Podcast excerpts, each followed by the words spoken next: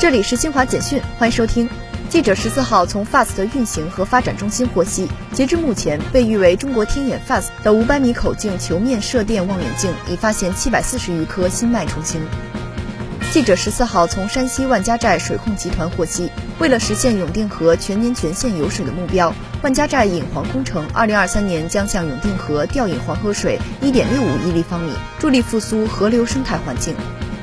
中国常驻联合国副代表戴兵十三号在我们的共同议程报告后续工作联大非正式通报会上发言说，中方支持联合国推动加强全球治理，支持联合国在应对当前和未来挑战中发挥更大作用。第六届全球可持续科技和创新大会十三号在里约热内卢开幕，这是该会议首次在美洲召开。本次会议的主题是为了一个公平和可持续的未来，利用科技创新实现疫情后更好的复苏。以上由新华社记者为您报道。